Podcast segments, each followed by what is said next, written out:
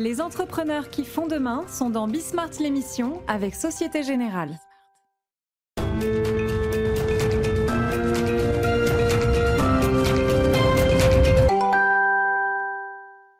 Salut à tous, c'est Bismart. Euh, On est de retour pour euh, une euh, nouvelle heure de débat autour de l'actualité économique, politique du moment. Alors je vais pouvoir, c'est un peu du, il y a le, y y a le revenge travel euh, post-Covid. Moi c'est le, le revenge euh, subject ou le revenge debate. Mais c'est vrai que j'avais été un peu frustré parce que ça s'était développé pendant l'état, pendant l'été, pendant l'état, l'été, de pas parler de hum, McKinsey, de tout ça, des cabinets de conseil, machin. Or ça m'intéresse énormément. Et donc on va pouvoir se rattraper euh, en partie, alors grâce au parquet national financier, mais aussi grâce à Bruno Le Maire. Déclaration un petit peu étonnante ce week-end. On, on reverra tout ça. Pe- Peut-être des choses à dire sur la saga Twitter, mais enfin bon. euh, hein. Des éléments qui, moi, me surprennent toujours sur le- le- la résistance économique euh, du pays. Formidable. Formidable. Déclaration de Laurent Berger aussi, je ne sais pas si vous avez suivi ça ce matin, mais enfin bon, sur les retraites, euh, on savait que ça se passerait mal, ça se passera mal. Et puis toujours nos histoires énergétiques européennes, enfin bref, plein de trucs. C'est parti, c'est Bismart.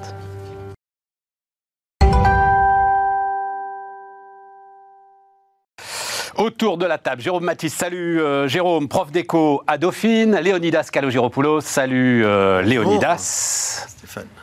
Oui. J'ai toujours faits et arguments, mais c'est pas Ah, ça. Médiation et argument. Médiation et, Et arguments. entrepreneur pour la République. Et entrepreneur pour la République et euh, vice-présidente du mouvement patronal euh, éthique. Et Julie de la Sablière, salut euh, Julie.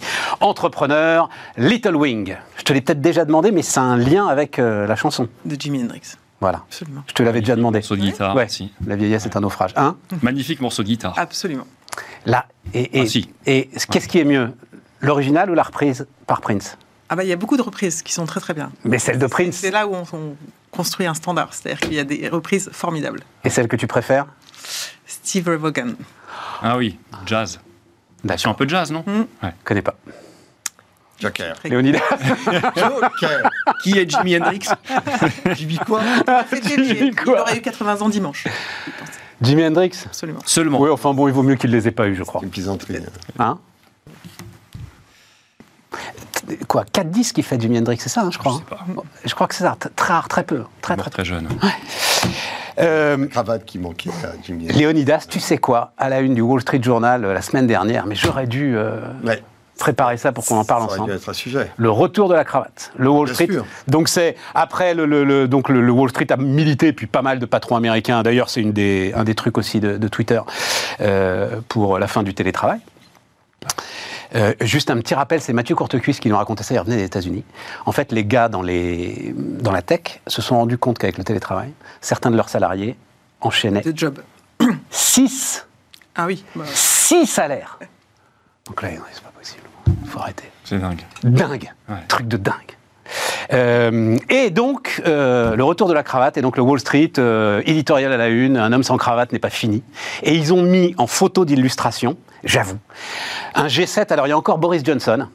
Tu les vois, les sept, là, ils sont là, sept hommes, col ouvert, le, le, le costard noir, la chemise blanche, et tu avais l'impression du comité de salut public qui partait à l'échafaud. Tu vois, le, tu vois l'échafaud. Ah, Exactement ça, quoi. Tu sentais que les mecs, ils, ils Non, savaient plus quoi faire. Pour... que, que c'est un élément qui n'est pas neutre. D'abord, euh, le, fait de travailler euh, en télétravail, euh, j'allais dire, j'allais presque dire un peu débraillé. Non pas qu'on est forcément débraillé quand on est en télétravail, mais quand on vient au travail, on se met en tenue, on se met, euh, enfin, c'est- un élément, on se met en situation de travail situation de sociabilité. D'ailleurs, les pressings ont euh, très mal vécu Ouais. la période, euh, voilà, parce qu'ils ont dit, ben, les gens viennent plus, il Ouais. faut plus attention. Mais toujours, je crois. Ça reprit. Mais je, je pense que c'est pas neutre. Et euh, d'ailleurs, euh, la mode, c'est un éternel recommencement. Exactement. Donc, on dit c'est terminé, euh, les costumes croisés, c'est terminé, les costumes euh, de boutons, c'est fini, c'est trois boutons. Non, tout revient. Et ça revient avec des sens différents. Euh, je- mais je pense qu'on redécouvre quel est euh, le, le, la, le, rôle un peu d'une forme du, de, tenue et, et, de se tenir. Et se tenir vestimentairement, c'est aussi se tenir dans ce vocabulaire. Je trouve que les débordements que l'on a euh, dans les enceintes parlementaires, ah des propos, vont aussi, avec une certaine manière, de venir n'importe comment. Et le n'importe comment vestimentaire finit par entraîner un n'importe comment euh, euh, sémantique c'est pas neutre. c'est intéressant. tout à fait. Jérôme, tu souscris Je plaide coupable pour la cravate, bien entendu, mais c'est vrai, pour le dérapage sémantique, il y a un côté volonté de se montrer très proche du peuple, à un point où on se fait même plus respecter. On voit un petit peu comment le statut de député a, perdu un peu de valeur. Ah, je suis pas d'accord du tout, mais bon. Ouais, non, non, mais vas-y. un député se comporte comme un type euh, au, PMU, au bar du coin, ensuite on le respecte moins, hein, ça c'est normal. Julie, un avis là-dessus fait le moine, je sais pas, je, je, moi la cravate, euh, effectivement, je pense que je peux pas juger. Hein. C'est pas mon. Mais, oh, si, si, il faut. Non, mais je, je, pense que. Il faut dans le jugement, c'est bien. Non, mais la cravate reviendra sûrement peut-être comme un effet de mode, mais. Pas autour de mon cou, en tout cas. J'ai l'impression qu'on. Ah non, non, moi j'y reviendrai pas. J'ai pas l'impression que. Tu dis que ton cerveau a besoin d'oxygène, donc pourquoi porter une cravate? Mais euh, je, voudrais, je, voudrais, non pas plaider. On, ne va pas faire une heure là-dessus non plus. Hein, euh, non, non, mais je ne voudrais pas plaider pour la cravate comme si le fait de ne pas avoir de cravate était euh, quelque part un, relâchement moral. non, c'est pas le sujet. Mais je pense qu'on on est arrivé à ce que on ait banni la cravate c'était c'était devenu un signe totalement has un signe presque de, d'obsolescence. D'obsolescence je, pense que ça fait partie des éléments euh, qui, euh, une vestimentaire d'un homme, d'une femme, sont une certaine manière de montrer une forme de solennité. Je trouve que cette forme de solennité n'est pas, euh, n'est pas à proscrire. Ok. Et pareil pour l'ambiance à l'Assemblée. Moi, je, je pense que c'est le meilleur service. au-delà de la cravate. Je, pense que c'est le meilleur service qu'on pouvait rendre à ce pays que de. Ah oui. Ah oui, que, que, d'amener au sein de l'Assemblée. Les influenceurs YouTube. Pourquoi pas Mais en tout cas, l'ensemble des fractures, des tensions, de la colère qui euh, s'expriment partout dans le pays. Moi, Représentativité. Ouais. oui, ok. tu vois, le gars qui se lève, qui défend son point de vue, qui dit toi tu vas la fermer, etc. Je comprends hein, que ça puisse choquer. Mm. Je ne sais pas. Enfin, je, pardon euh, Stéphane, mais je, pense effectivement que la représentativité, c'est aussi représenter ce qui se passe dans le pays. Mais arriver à montrer que l'on peut euh, rendre compte dans l'enceinte parlementaire des tensions qu'il y a dans la société sans ce type de débordement, mm. c'est aussi montrer au reste du pays qu'il y a moyen d'être euh, dans le même pays, dans la même nation, avec des contradictions, et se respecter mutuellement. Quand la représentation elle-même n'arrive plus à rendre compte du respect mutuel, je pense que l'on est à, un moment de danger collectif. Suis Bien. avec ça. Mmh. D'accord. Il y a un certain nombre de Je suis seul. J'y souscris également. tout seul. tout seul. Tout seul sur ce, sur ce combat-là. Bon, euh, bah, Léonidas, tiens, mais alors, euh, lobbying. Oui. Lobbying et influence. Euh, il y, a trois sujets euh, dans ce sujet. On va essayer de concentrer ça, de faire court. Il y, a, le sujet factuel McKinsey. Euh, est-ce que les gars ont bossé gratuitement ou pas gratuitement pour, euh, pour la campagne, pour les campagnes d'ailleurs, les deux, de, Macron? Je ne sais pas si tu as un avis là-dessus. Moi, j'ai un avis extrêmement précis sur ce sujet. C'est que j'aimerais bien que quelqu'un me retrouve le début du commencement d'une expertise dans la campagne de Macron qui pourrait être fondée sur un travail de McKinsey, que des gens aient pu contribuer à une réflexion venant de toute euh, origine, de toute euh, profession, et qu'il y ait eu du brainstorming, oui. Mais est-ce qu'il y a eu quelque chose que l'on aurait pu retrouver dans un rapport rémunéré de McKinsey, dans la campagne de Macron, qui ait pu, d'une manière ou d'une autre, faire la différence euh, dans ce qui a amené les citoyens à voter pour lui? Je pense qu'il n'y a strictement rien, qu'il y ait eu des gens qui travaillent chez McKinsey, qui contribué à la campagne de Macron en, voilà, en, réfléchissant, en brainstormant, oui, mais on ne demande pas, si on payait à ce prix-là les gens de McKinsey pour brainstormer, ça, ça serait véritablement un scandale d'État. Ils ont brainstormé, comme euh, plein de gens ont brainstormé. Il faut arrêter avec euh, cette manière de vouloir absolument euh, mettre des chiffres et des... à ce prix-là, donc c'est en gros les 18 millions d'euros de commandes. Hein. le truc, c'est il y a en 2020 18 millions d'euros de chiffre d'affaires, 18 millions de commande pour euh, McKinsey sur un chiffre d'affaires en France de 329 millions d'euros qui est tu me disais, Julie, ridicule pour McKinsey au regard de ce que représente McKinsey dans le monde. Hein, euh, de toute façon, euh, on, parle de moins de 5% de leur chiffre d'affaires, donc ça reste petit. Par ailleurs, ces, ces missions-là ont été commanditées dans le cadre d'appels d'offres publics. Ouais. Donc après, ce qui s'est passé pendant la campagne, est-ce que euh, euh, McKinsey en tant qu'institution euh, contribue au financement? C'est impossible. Produire des rapports, je suis d'accord avec Léonidas sur le fait que, ok, mais on ne peut pas sourcer. Donc des gens de la société civile s'intéressent à un moment à des, des campagnes, euh, face des notes blanches, etc. Ça, euh, oui, oui, en plus, cette campagne de 2017, dans, euh, on va dire, bah, une certaine élite, elle avait suscité pas mal d'enthousiasme, voilà, et donc d'engouement, voilà. Tout à fait. Difficile de démontrer, et effectivement, là, on remet encore une fois une pièce dans la machine. Bruno Le Maire réagit et relance effectivement ce week-end. Alors, c'est le deuxième point, c'est est-ce qu'il y en a trop? Parce qu'en gros, ce que dit Bruno Le Maire, il dit pas euh, financement illégal de campagne, ça, le parti, le parquet national financier euh, dira ou dira pas. Mais il dit euh, oui, oui, on en a trop fait. il y a eu de l'abus et ça a été corrigé. Et Olivier Véran ce matin contre-attaquait. Donc on a une petite déclaration de Macron vendredi qui disait qu'en gros l'enquête du PNF le concernait pas. Et on sent qu'il n'y a pas, en tout cas, il n'y a pas d'élément de langage du côté du gouvernement. Et je trouve que depuis le début de toute façon de, de cette crise et du sujet du cabinet de conseil, c'est surtout le gouvernement qui peine à justifier, expliquer sa position. Moi, je suis pas choqué sur le principe du fait qu'on ait recouru à des cabinets de conseil, a fortiori pendant la crise du Covid, où euh, globalement euh, des compétences euh, de logistique vaccinale, des compétences de... On comprend que l'État avait des besoins un peu spécifiques, qui justifient pas forcément d'internaliser toutes ces compétences et de les solliciter à un moment où il y avait en plus moins de boulot et donc des capacités pour mettre à disposition des gens des cerveaux, très bien. Ça, je trouve que c'est pas tellement contestable. Après, c'est vrai que je trouve que l'État, euh, pour le coup, euh, se défend pas très bien quoi sur le sujet. Et Bruno Le Maire dit une chose euh, dimanche, Olivier Véran en dit une différente ce matin. J'ai pas, j'ai raté. J'écoutais RTL moi. En fait, les commandes qui avaient été passées sous son ministère, dans son ministère sur la santé en les justifiant et en expliquant que ben, tout ça a été, encore une fois, dans le cadre d'appels d'offres, dans des procédures, et qu'il n'a pas le sentiment qu'il y ait eu hmm. un, euro d'argent public dépensé inutilement dans cette crise. Bon, ils sont, en tout cas, ils ne sont pas alignés. Non, mais c'est super intéressant. Et effectivement, tu as prononcé le, terme, le terme internalisé. C'est la question des chasse-neige sur la N118. Euh, euh, c'est pas parce qu'il va y avoir deux jours de neige que tu dois t'équiper comme si euh, l'hiver. Quand même, effectivement, il a quand même concédé le fait qu'on avait trop réduit les compétences de l'État sur un certain nombre de sujets et qu'on avait trop réduit le nombre de fonctionnaires. Donc, Bon, je pense que maintenant. c'est ça, en fait, le problème. Pourquoi est-ce qu'ils n'arrivent pas à se défendre?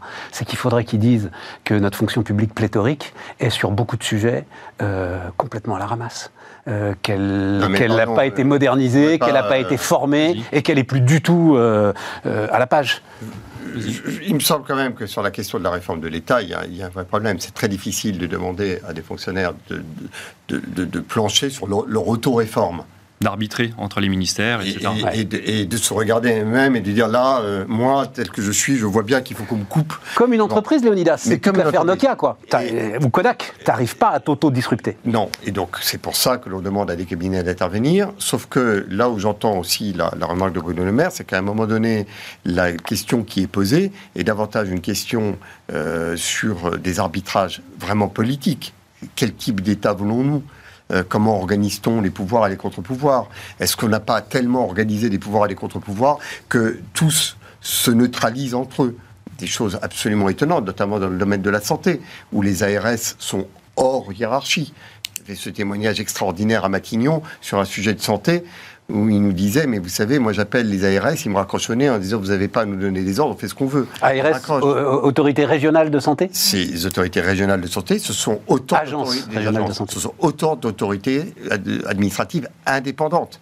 Elles ne dépendent d'aucune tutelle. C'est-à-dire que ne peut plus. Et pourquoi est-ce qu'on l'a fait? On l'a fait pour casser les, euh, les, cheminements euh, euh, suspects où on craignait que les laboratoires donnent des instructions et arrivent à jouer des influences.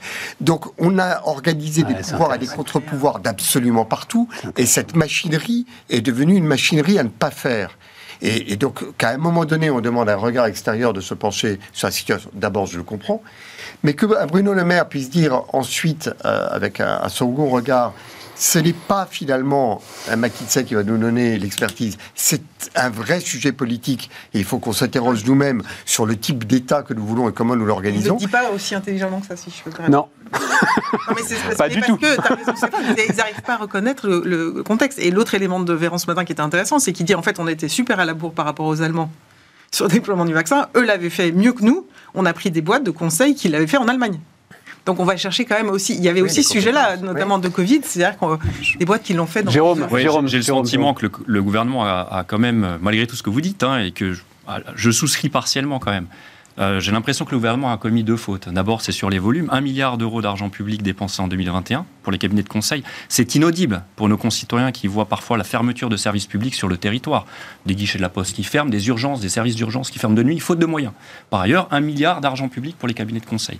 Ensuite, ça donne le sentiment de deux points de mesure. Non, non, non, Jérôme, c'est pas possible. on discute là, je peux pas. Je peux pas, je peux pas te laisser dire un milliard pour les cabinets de conseil comme si tu leur faisais un chèque en blanc.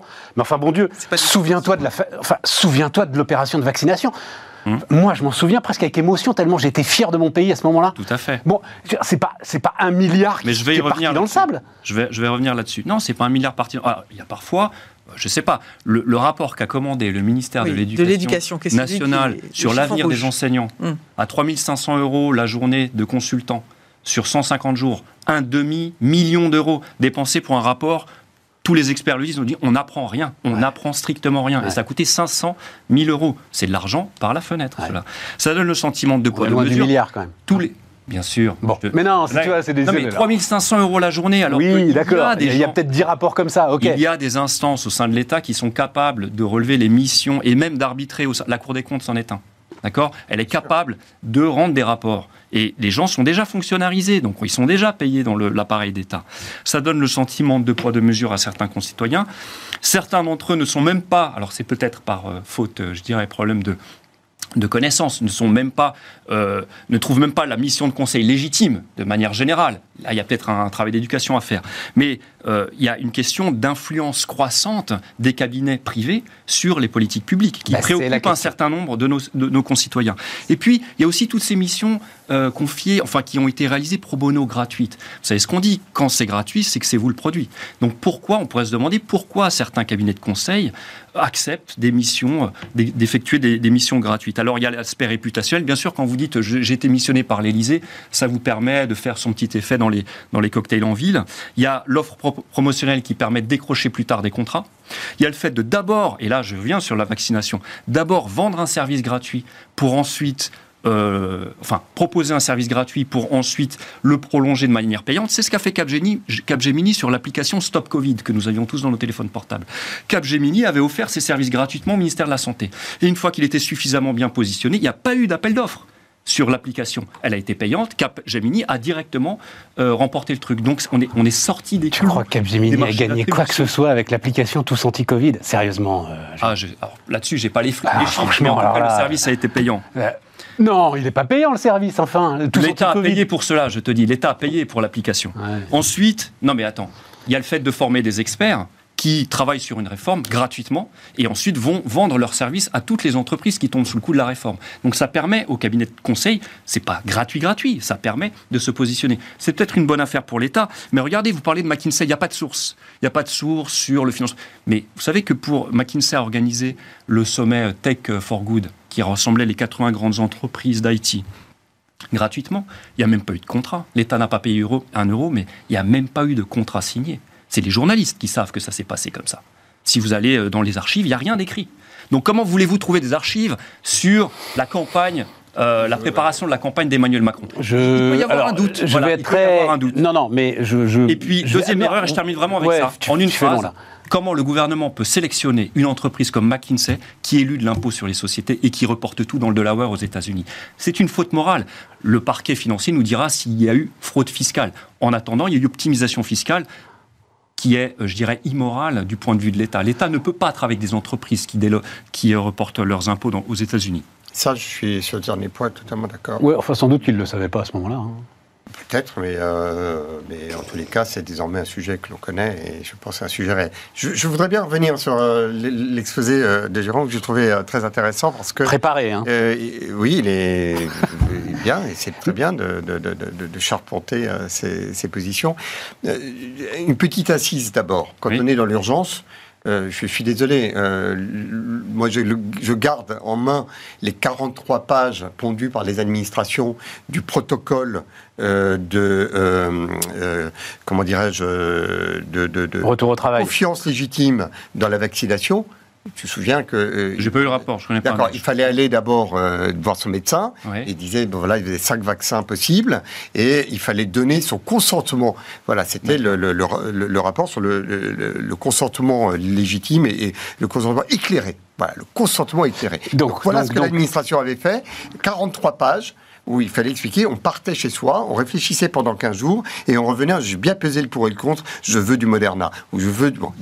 ça, c'est ce que l'administration avait fait. De la même manière, on avait regroupé toutes les administrations qui étaient concernées de près ou de loin par les masques, pour savoir comment on faisait avec les masques. Et toutes les administrations sont venues avec des documents sur les normes que devaient respecter les masques. On leur a dit, mais on veut pas des normes, on veut des masques. Oui. Et qu'est-ce que l'on a fait? On a demandé à la grande distribution de trouver des masques. C'est-à-dire qu'il y a un moment donné, il y a un moment où, dans l'urgence, et, devant n'importe quel problème d'intérêt général, il y a deux manières d'y répondre. Ou bien la norme, ou bien la production. Et l'administration et l'État réfléchissent systématiquement avec de la norme. Et c'est le rôle de la nation et des entreprises de réfléchir avec de la production. Quel est le truc concret qui répond aux besoins? Le masque qu'on met sur sa bouche, le vaccin, comment on le distribue, quel est le service, le tous anti-Covid, le truc concret qui donne la solution et pas juste le normatif. L'État produit de la norme. On a besoin d'avoir dans le fonctionnement de la, prise en charge de tous les besoins d'intérêt général, l'approche normative, elle a son rôle, et l'approche productive. Ça, c'est le oui, des entreprises. Léonidas, Léonidas ce, que te dit, ce que te dit Jérôme, il faut, faut qu'on aille un mais entre les deux, c'est très important. Parce que non, mais ce que dit Jérôme, c'est que, c'est que, c'est que McKinsey produit aussi, non pas de la production, mais du blabla inutile très très cher. Je le probablement. Mais quelque part entre les deux, là. on est au cœur d'une confrontation et il faut que l'on trouve la bonne manière. Mais dès que l'on est dans la suspicion maximale, on est sur les 800 pages du Code des marchés publics et on paralyse tout. Et dès que l'on est à confiance excessive, on est probablement dans des abus. Donc que l'on pointe les abus pour les corriger, j'ai pas de problème avec ça. C'est ce qui se fait actuellement. on, doit, on doit le faire. Non, non, c'est un.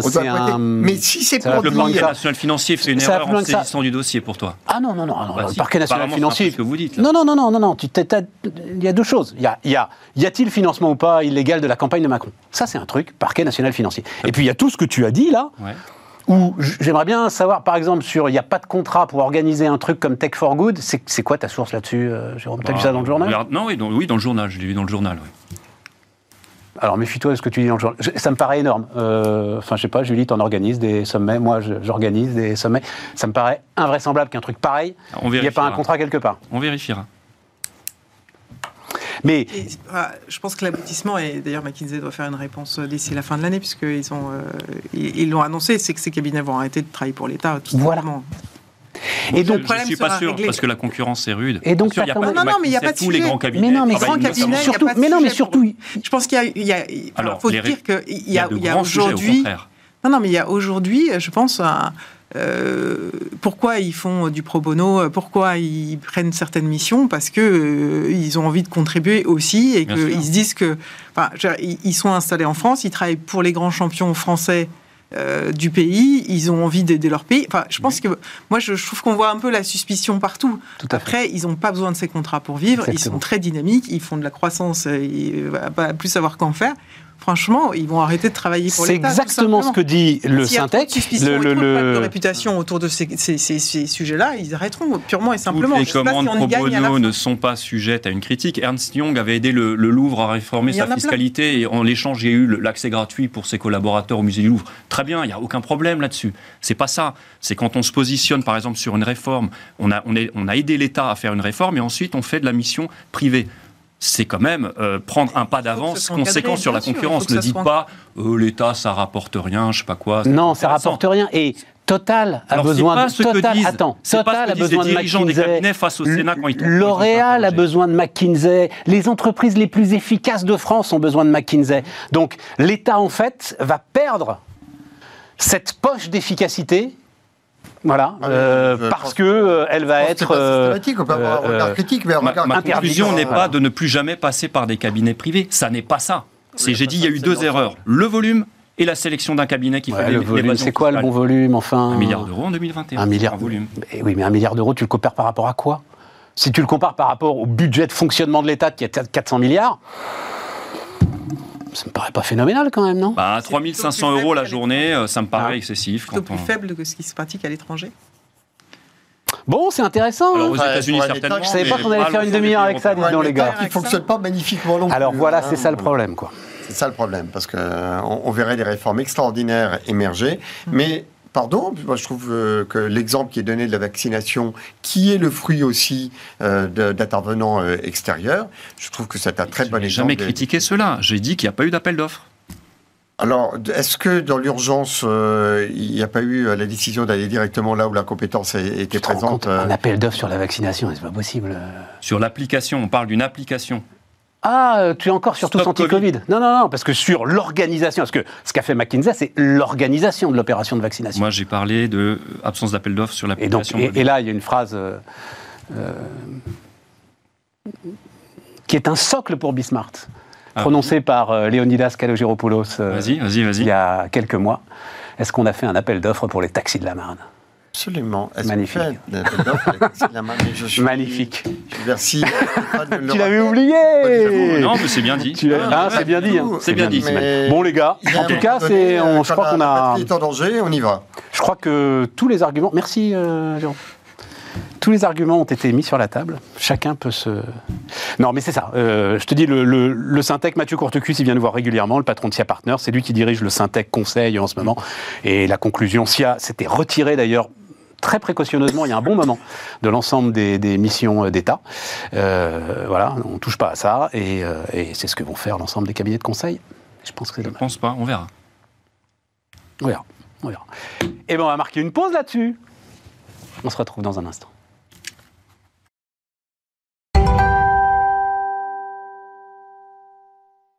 On repart. Euh, alors, tiens, je vais me tourner vers le prof d'éco, justement. Euh, pas grand-chose à dire. T'as pas grand-chose à dire Non, mais le, le Attends, attends, j'ai rien dit encore.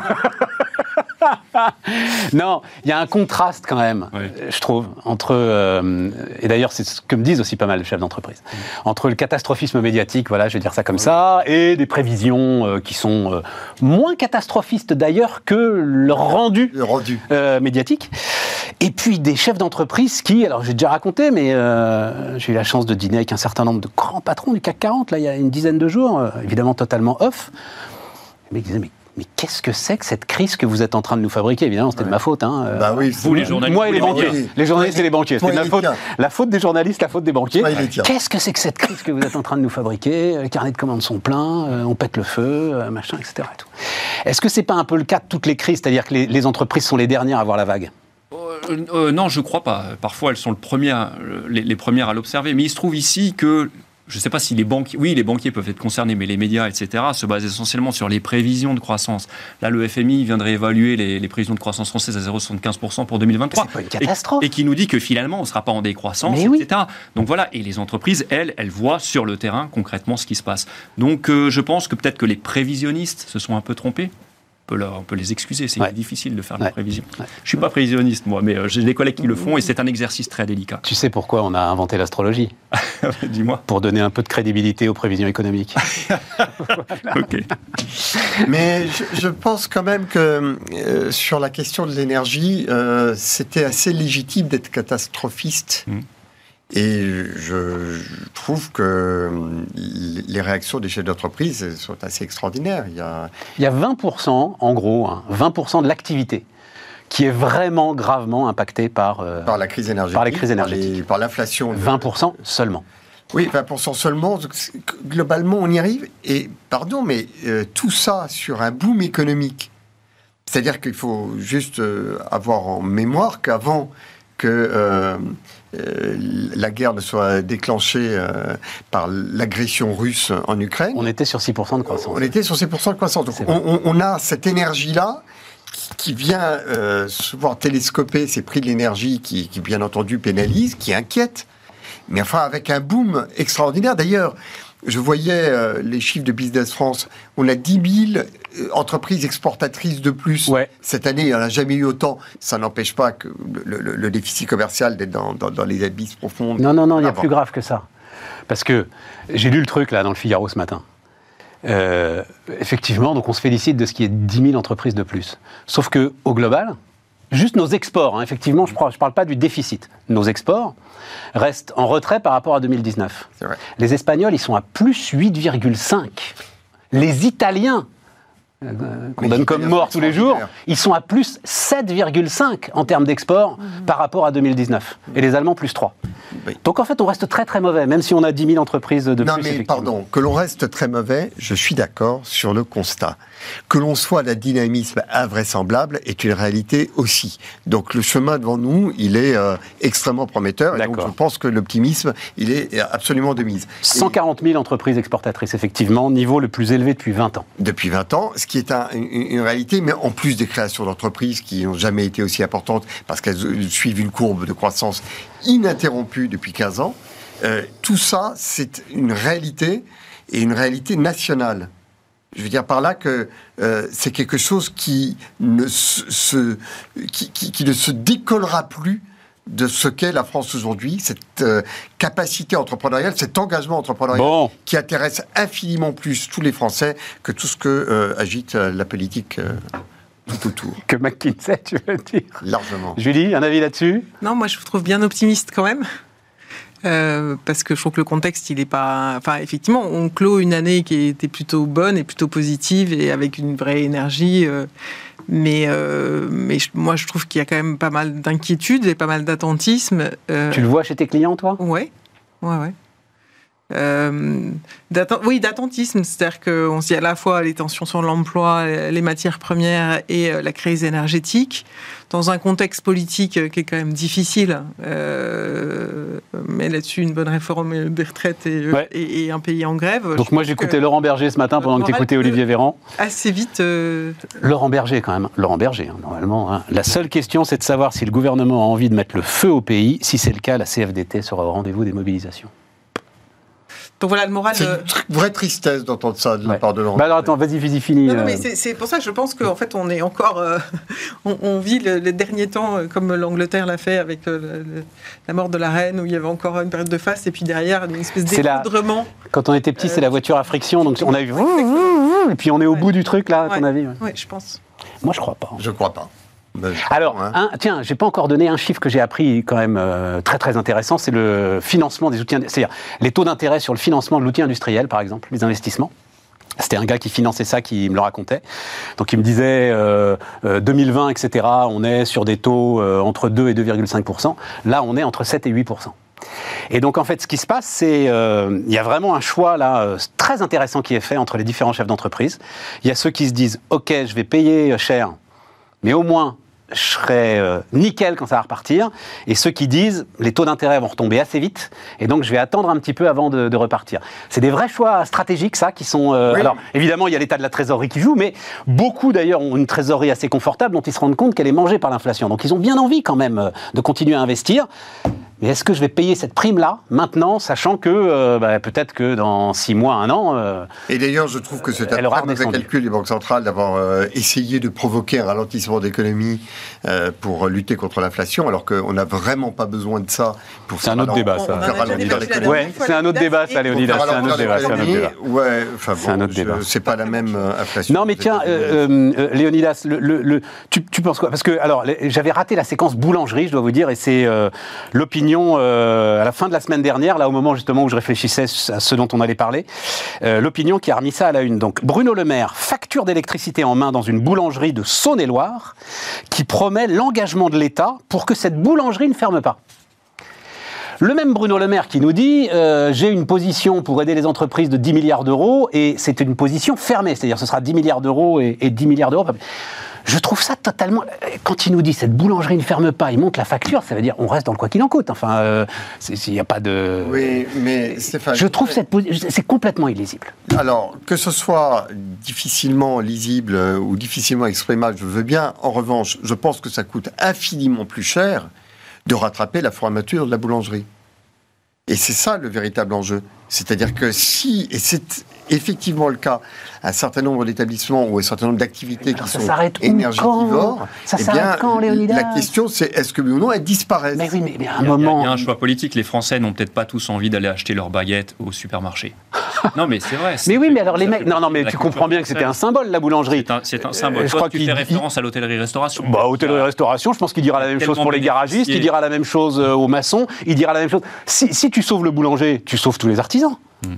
Tu sauves tous les indépendants, ils sont 3 millions. Hein, euh, tous les artisans ne sont pas autant hein. dépendants à l'énergie que le boulanger. Le boulanger, sans, sans la chaleur de son four, il ne peut pas euh, faire son pain et tout le reste. Donc, et il y a le du blé aussi pour le boulanger. Et il y a le Et il me semble. Eh ben, il augmente les prix, Léonidas, bon Dieu. Enfin, à un moment, à un moment, il va falloir qu'on retrouve un fonctionnement normal de l'économie, non? Il y a nécessairement une part euh, d'augmentation de, de prix et nécessairement aussi, l'augmentation de prix ne peut pas tout. Donc, devant des obstacles qui sont majeurs, ça fait partie de la politique de l'offre de veiller à ce que euh, certaines activités ah, ne coulent pas. Pardonne-moi, mais je pense vraiment que la facture de la réparation de toutes les boulangeries de France Mais pourquoi la facture de la réparation? Jean-Pierre Raffarin, il restera dans l'histoire nationale, dans l'histoire de France, pour un truc qui au départ paraissait bien anodin.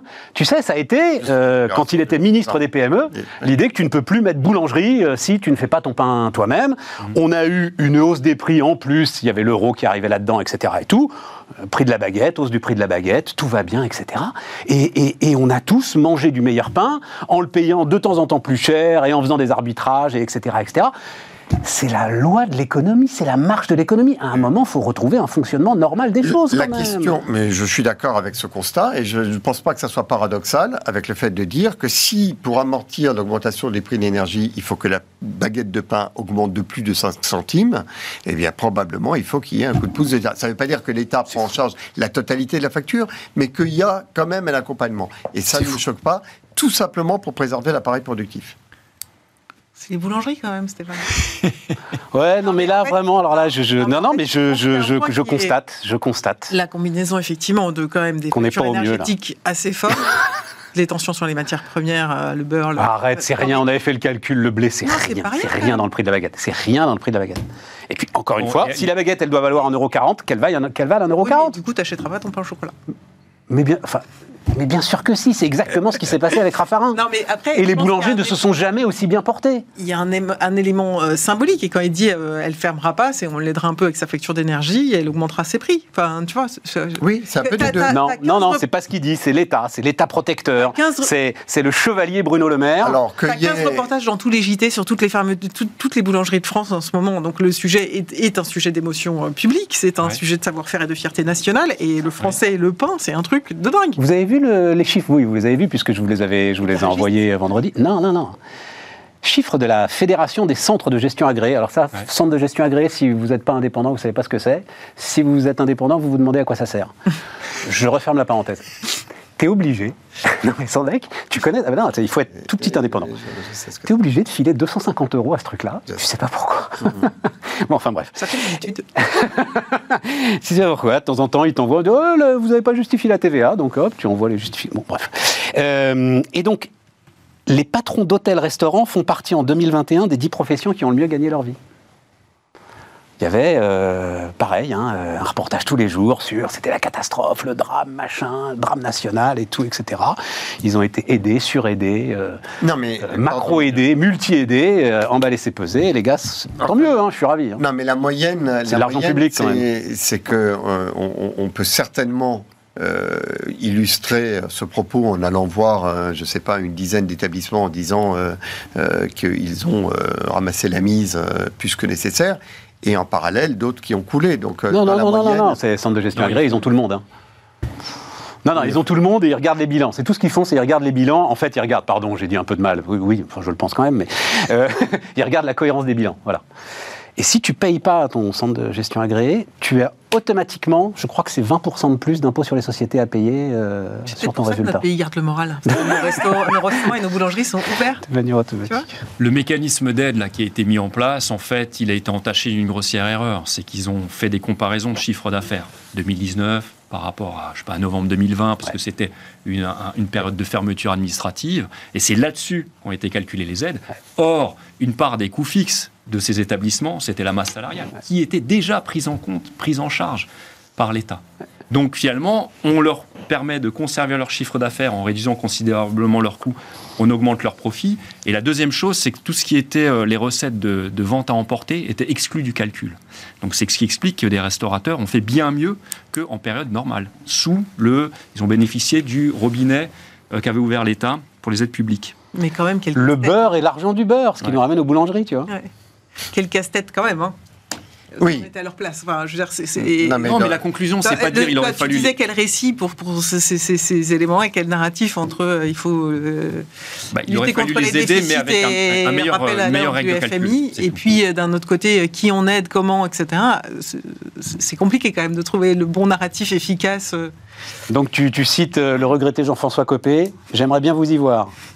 C'était sa phrase clé, Jean-François enfin, Il est toujours des nôtres. Hein, euh, hein il est toujours des nôtres. Oui, mais j'aime bien dire ça. J'aimais beaucoup Jean-François Copé. Mais Une interview avec Jean-François Copé, c'était toujours un grand plaisir. On peut toujours euh, l'aimer parce qu'il est toujours là. Hein. il, en fait, il est plus il est encore plus authentique maintenant. Il avait écrit un bouquin, tu sais, pour dire j'arrête la, langue, de bois. Oui, non, bois, c'était quand même. Enfin, c'était du chêne de 10 cm. Mais là, je crois qu'il a. Il a totalement arrêté la langue de bois. Hein, il a totalement arrêté la. Et, il a à son actif quelque chose d'extraordinaire d'avoir reconstruit totalement une ville qui était. Euh, la ville de Meaux, c'est vrai Meaux, absolument. Ça, ça, mériterait que l'on fasse venir euh, des visites euh, guidées de comment on peut reconstruire une ville. Ah ouais? Absolument. Et ça a été un chantier titanesque ici écolé. Chapeau bas, jean Qu'est-ce que j'ai oublié dans nos histoires? Oui, donc Laurent Berger, tu disais, euh, dommage. Euh, c'est assez regrettable d'entendre un propos comme celui-là dans la bouche de, Laurent Berger, parce que euh, il y a un droit de manifester, il y a un droit de, de s'exprimer, il y a tout ce que l'on veut en France, droit de faire grève. Mais de vouloir mettre le feu euh, au pays euh, parce qu'on est en désaccord sur, euh, sur une réforme, enfin, il peut y avoir débat. Et, et, je trouve que cette manière de prendre le pays en, un peu en otage en le mettant à, pistolet sur la table tous les matins, chacun, là pour l'environnement, l'autre pour le social, l'autre, enfin pour tout. Je, je trouve qu'il y a une hystérisation du truc, perte de sens de, du fait que l'on est un pays et que le, c'est très important quand même que collectivement, quel que soit nos points de vue, on se dise le chaos, c'est quand même pas le chemin vers lequel on ira si on n'arrive pas à avoir à l'emporter. Donc, euh, il pas le chaos. Là, ce qu'il dit en substance, c'est si, euh, si je ne suis pas euh, suivi dans ma volonté de bloquer, eh bien, j'emmènerai le pays au chaos. Ouais, je crois qu'il veut lui faire. Enfin, je sais pas, tiens, Julie, c'est des choses que tu maîtrises. C'est extrêmement grave. Je crois qu'il veut faire peur, en fait. Oui, il veut faire peur. Bah, je pense parce que toute l'interview ce matin, du coup, que, que j'ai quand même écouté, euh, il parle de négo. Enfin, il met pas mal d'éléments. Il parle de négo, mais il dit qu'il est tout seul à négocier, en fait. Il dit qu'il est tout seul à négocier, qu'il n'a rien reçu du ministère du Travail. De toute façon, le ministère du Travail n'est pas dans une posture de négociation. d'avoir été Voilà. Le ministère du Travail n'est pas dans une posture de négociation. Ils l'ont dit tout de suite. Dussopt l'a dit euh, très très vite. Il est dans une posture de consultation et d'information. Mm. Et je vois pas ce qu'il y a à négocier en plus. Enfin, alors on parlait des rapports de McKinsey pour le coup, alors des rapports sur les systèmes de retraite. Non mais ça va, on, a 6 ans de rapport, on, peut faire des étagères entières de rapports. Je pense sur l'emploi des seniors, il y a quand même, quand même euh, des choses à faire. Hein oui, mais qui a sur l'emploi des seniors, je pense qu'il y a, d'accord. pour le coup, euh, qui indique des choses intelligentes des dispositifs un peu, euh, ouais. un peu coercitifs sur l'emploi des seniors sur les entreprises en échange d'eux. Je pense que ça pourrait valoir le coup, parce qu'on a besoin des seniors. Bien sûr. Pourquoi elle me regarde comme ça, notre ami C'est moi qu'il faut regarder. C'est moi qui suis peut-être le plus vieux. Oui, oui, sans doute le plus vieux ici. Certain. Hein? Euh, ah, Est-ce que tu as pris comme une bonne nouvelle? J'ai pris comme une bonne nouvelle, que je, le répète assez régulièrement. Donc le texte du Sénat sur la retraite a été voté. Euh, il servira sans doute de base de négociation, euh, justement, puisqu'il a été voté par LR. Et la première génération concernée est la génération 1967. Euh, je, je, suis antérieur. Tu échapperas à la réforme, alors. Moi aussi. C'était 66, ils l'ont amené à 67. Euh, bon. bien. Quoi d'autre? Je sais pas. Je, tu, European Buy Act? Hein? Ah oui, oui, oui, oui. Ah bah oui. Ah bah oui, rien que pour montrer le formidable dessin à la une de l'opinion ce matin, j'adore. Donc l'Europe en alerte, effectivement. Euh, ça, c'est un sujet euh, intéressant. Regarde, euh, le, dessinateur de l'opinion, je trouvais fantastique. Pardon, Il est formidable. Je ne peux pas vous le décrire si vous m'écoutez en podcast, donc euh, allez voir le journal de l'opinion. En gros, les, Européens pris entre le marteau américain et l'enclume Ouais, voilà, ils sont, tous, ils sont tous sur l'enclume chinoise avec le marteau américain au-dessus. Ils sont prisonniers et ils disent faudrait qu'on revoie notre position. Euh, donc, les ministres du commerce de l'Union européenne qui étaient réunis vendredi ne veulent pas de conflit commercial, donc malgré, on l'a beaucoup raconté, hein, le, le, le, plan de subvention important lancé par les États-Unis d'Amérique. Donc, pas de conflit commercial, une course aux subventions serait chère et inefficace. Il nous faut être très prudent afin d'éviter un conflit commercial. Donc on tourne en rond. Et effectivement, euh, c'est l'un des participants à ces débats, c'était sur la souveraineté numérique, qui euh, m'a dit un jour, à un moment, faut arrêter avec le légalisme et avec l'OMC. À un moment, il faut qu'on fasse, nous Européens, ce que font les autres, c'est-à-dire, oui, on va, faire on va plonger dans l'illégalité, et on verra bien ce que dira l'OMC euh, dans dix ans, ou pas d'ailleurs, ce que j'ai appris, et je vous donne la parole après, juste ce que j'ai appris, en, je l'ai appris ce matin. En fait, la politique de Trump, la politique de la chaise vide à l'OMC, hmm. qui était le scandale des scandales, Trump, machin, etc. Joe Biden continue. C'est-à-dire qu'en fait, les démocrates. Vide. Bien sûr, les démocrates se sont mis dans les. Ils refusent toujours de nommer des juges, donc il n'y a plus de juges au tribunal d'appel de l'OMC et les États-Unis. Plus de sanctions possibles. Et les États-Unis d'Amérique refusent de nommer les juges euh, qui pourraient être. Euh, qui pourraient être en charge des dossiers. Mais c'est sûr, Biden, sur ça comme sur d'autres trucs d'ailleurs, mmh. discrètement dans les chaussons de Trump, euh, sans que ça sache. Qu'est-ce que tu voulais nous dire là-dessus, euh, Jérôme, sur le, bon, d'abord, Buy European Act, effectivement ouais, le Buy European Act, euh, ce sera difficile politiquement de le faire passer. L'Allemagne, par exemple, a de grands groupes qui escomptent des subventions américaines, puisque dans le c'est l'acte sur l'inflation aux États-Unis mmh. qui, mmh. qui, débloque des, subventions. Par exemple, dans le secteur automobile, il faudra que les automobiles soient assemblées sur le sol américain. Donc BMW, Volkswagen, ils attendent de grandes subventions pour déployer ça. Est-ce que et Siemens aussi par ailleurs. Donc est-ce que les Allemands vont voter un tel truc? Non. Je ne sais pas. Maintenant, économiquement, je peux juste vous dire en gros ce que dit la théorie économique là-dessus, à moins que ça. Vas-y, au contraire. Bon, alors il y a des avantages et les inconvénients. Si ça prend pas une heure euh, la théorie économique. pour magistrat, t'inquiète pas.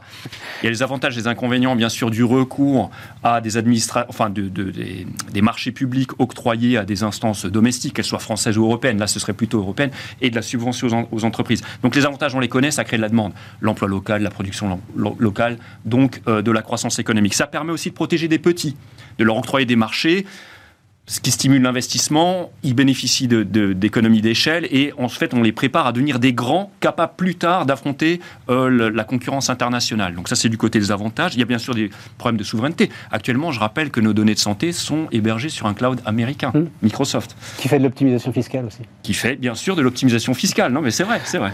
Voilà.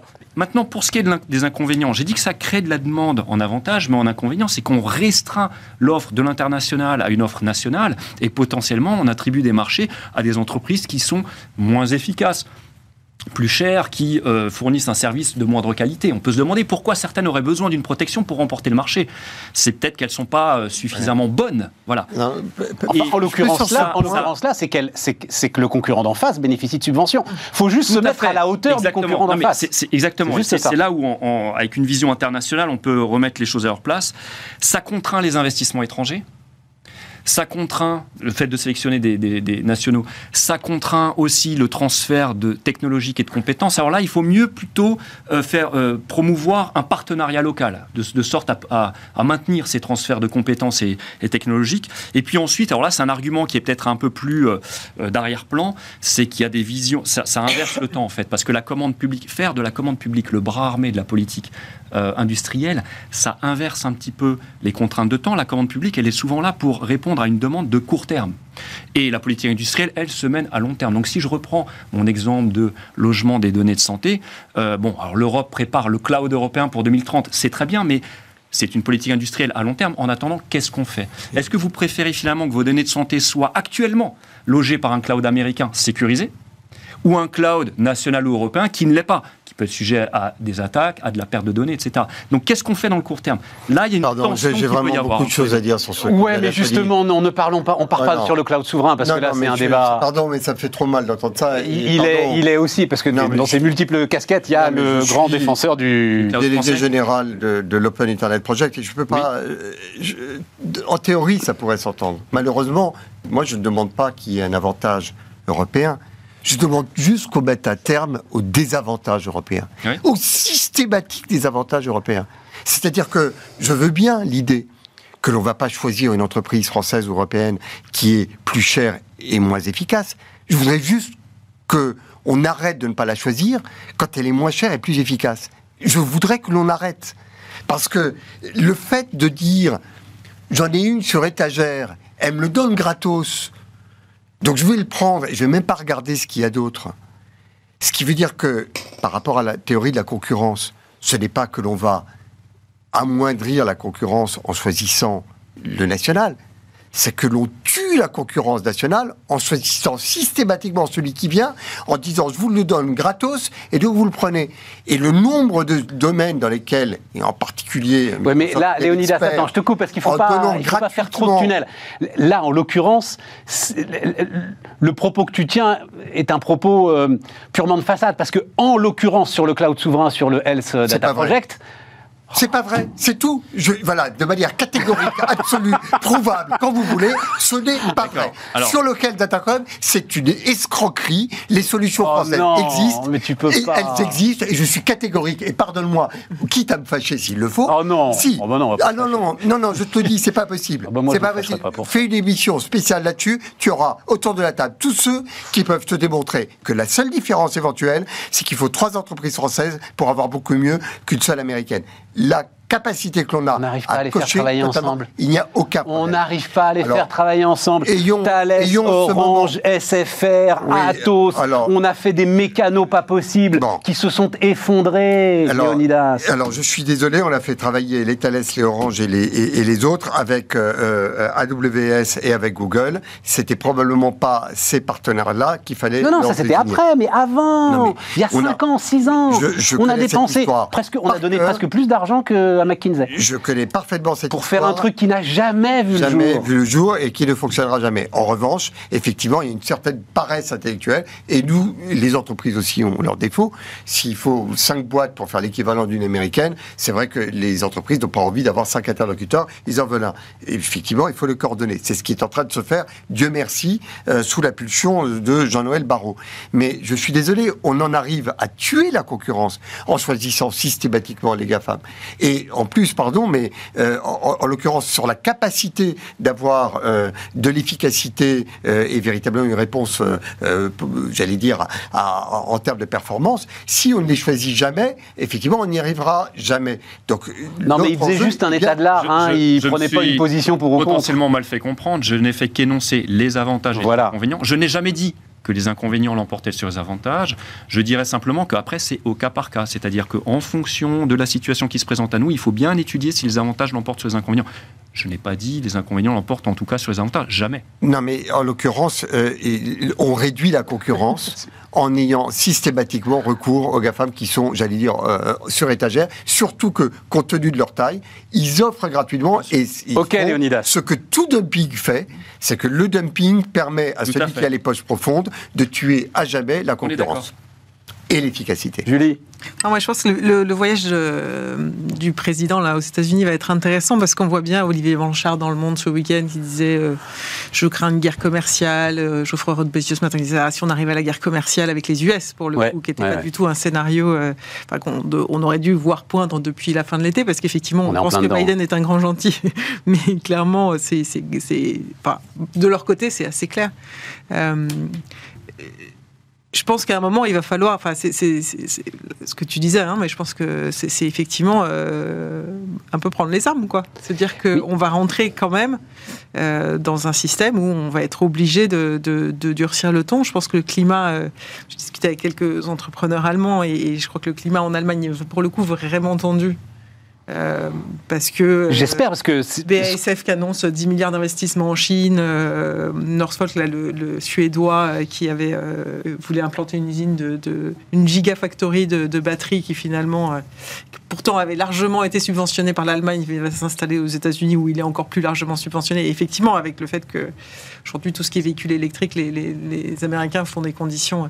Je pense que tout ça quand même crée un, un choc. Alors c'est vrai que l'Union européenne, finalement, on se dit que les crises, c'est pas forcément les. Il y a toujours des, moments de divergence, mais ça n'a pas tellement été le cas avec euh, la crise de l'euro ni la crise du Covid, où, la crise a fait avancer l'Europe, en tout cas dans le sens de.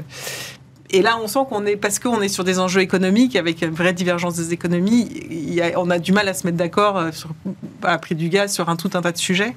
la vraie question, c'est est-ce qu'on va pouvoir. Euh, saisir cette crise en se disant maintenant il faut qu'on se muscle. Mais... Et tu crois quoi? Tu es optimiste sur le truc? Parce que bah. regarde quand les Allemands sortent leur plan à 200 milliards, dont on ne sait toujours pas d'ailleurs trop comment il marche, tu as quand même des cris d'orfraie dans tous les sens, mm. avant qu'à un moment, euh, on retombe un peu et que euh, à Bercy, on dise bah en fait, quand on regarde le poids des économies, c'est à peu près comparable à ce que nous on a fait.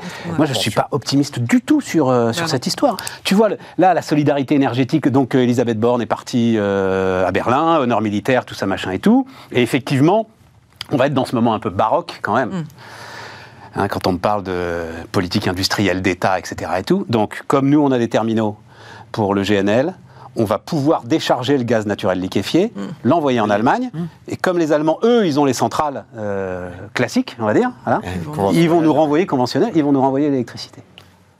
Mais quel truc de fou mm. Ce qui explique pourquoi les Allemands veulent pas euh, subventionner euh, les centrales à gaz, parce que ce serait à ce moment-là l'argent public allemand qui en fait subventionnerait notre électricité. Voilà. Non, non, mais on est rentré dans quelque chose qui est un cafarnaum. Mais là, il y a véritablement la nécessité de l'État. Hein, là, là c'est compliqué. Hein. Et quand tu étais face à la Chine, tu pouvais mettre en avant les trucs idéologiques, etc. Mais aussi, tiens, cette discussion avec les patrons du CAC 40, la difficulté, c'est que personne ne va refuser d'aller aux États-Unis. En Chine, il y avait toujours, mm. c'est compliqué, euh, sujet culturel, euh, euh, sujet d'espionnage. aux États-Unis, tout le monde a envie d'aller aux États-Unis. Ah, c'est chaud. Hein. bon, mais euh, l'industrie euh, française et européenne a énormément d'atouts. Euh. Je, peux donner une nouvelle extraordinaire? alors, c'est parfait parce qu'il nous reste deux minutes. C'est toujours le moment un peu compliqué. Eh ben, c'est un moment que je serais ravi de partager avec la dernière nouveauté qu'on a trouvée sur Entrepreneurs pour la République, plateforme où on met que des solutions d'entrepreneuriat au problème d'intérêt général. Et on a une boîte qui s'appelle Nénuphar qui met une bâche en caoutchouc sur les bassins de lisier. Il y a 70 000 bassins de lisier euh, en France. Le lisier, donc c'est les excréments des animaux, on les met dans des bassins euh, bétonnés pour que ça n'aille pas euh, polluer les nappes phréatiques. Eh bien, ça récupère le méthane, le méthane qui est la pire saloperie pour le réchauffement de la planète. On le transforme en énergie. Et si on met ces bâches sur les 70 000 bassins de lisier qu'il y a en France, c'est l'équivalent d'une centrale nucléaire en production d'électricité. Et l'équivalent du centrale nucléaire en trois ans, parce que potentiellement, si on le déploie de manière industrielle. Petite centrale, 900 MW, quoi, quelque chose comme ça, ouais. Voilà, En, grande, à grande échelle. je comprends. On pourrait le faire à l'échelle européenne. C'est vraiment à la fois l'absorption du méthane, de la production d'énergie, du remplacement. Enfin, c'est extraordinaire je pense que c'est peut-être potentiellement plus intéressant et plus porteur d'espoir. Ça me fascine, euh, Léonidas. Mais ça me fascine. moi, ça me fascine que tu sois encore enthousiaste à ce point-là pour euh, ah, mais l'ensemble de ces histoires. Mais absolu. Absolu. Hein. Jour et nuit. Dingue. Hein. Et je dois dire que ce qui me fascine, et ça revient à la discussion que nous avions tout à l'heure, devant un problème, est-ce qu'on prend de la régulation ou est-ce qu'on prend de la production? On peut passer. moi, je vais te dire, des, mois combien t'en as des tas de lisiers 70 000 70 000. Mais comment est-ce que tu vas créer le réseau de méthanisation pour ensuite amener euh, l'ensemble de ton énergie. Alors vois-tu, dans, Stéphane, euh, avec et tu vas me répondre chaque problème je vais te dire, derrière l'autre. Je préfère m'intéresser à ça qu'à tous les débats sur les circulaires, les, les, lois, les directives qu'il faudrait faire pendant ce temps où il ne se passe rien. On pourrait avoir commencé le job. pardon, je te le dis aussi, en termes de euh, d'origine du réchauffement climatique par rapport à toutes les grandes messes et à ce qu'on est allé faire euh, sur le dernier, euh, la dernière COP voilà, voilà, voilà, quelque chose de beaucoup plus intéressant, qu'on se répartisse la tâche entre tous les pays du monde pour aller installer des bassins d'absorption du méthane de sur les, élevages, du monde, sur tous les élevages de la planète. En gros, eh bien, je pense qu'on a là potentiellement élevage de porc du monde, unissez-vous. Et, et, voilà, et, récupérer le méthane. On peut faire baisser la température de la planète. C'est vrai, je te le dis, ça m'intéresse davantage d'en parler ici chez Bismart que de parler de toutes les directives, les lois et les Bravo. de la planète. Merci euh, les amis. À bientôt et puis on se retrouve demain pour continuer ces débats décidément passionnants.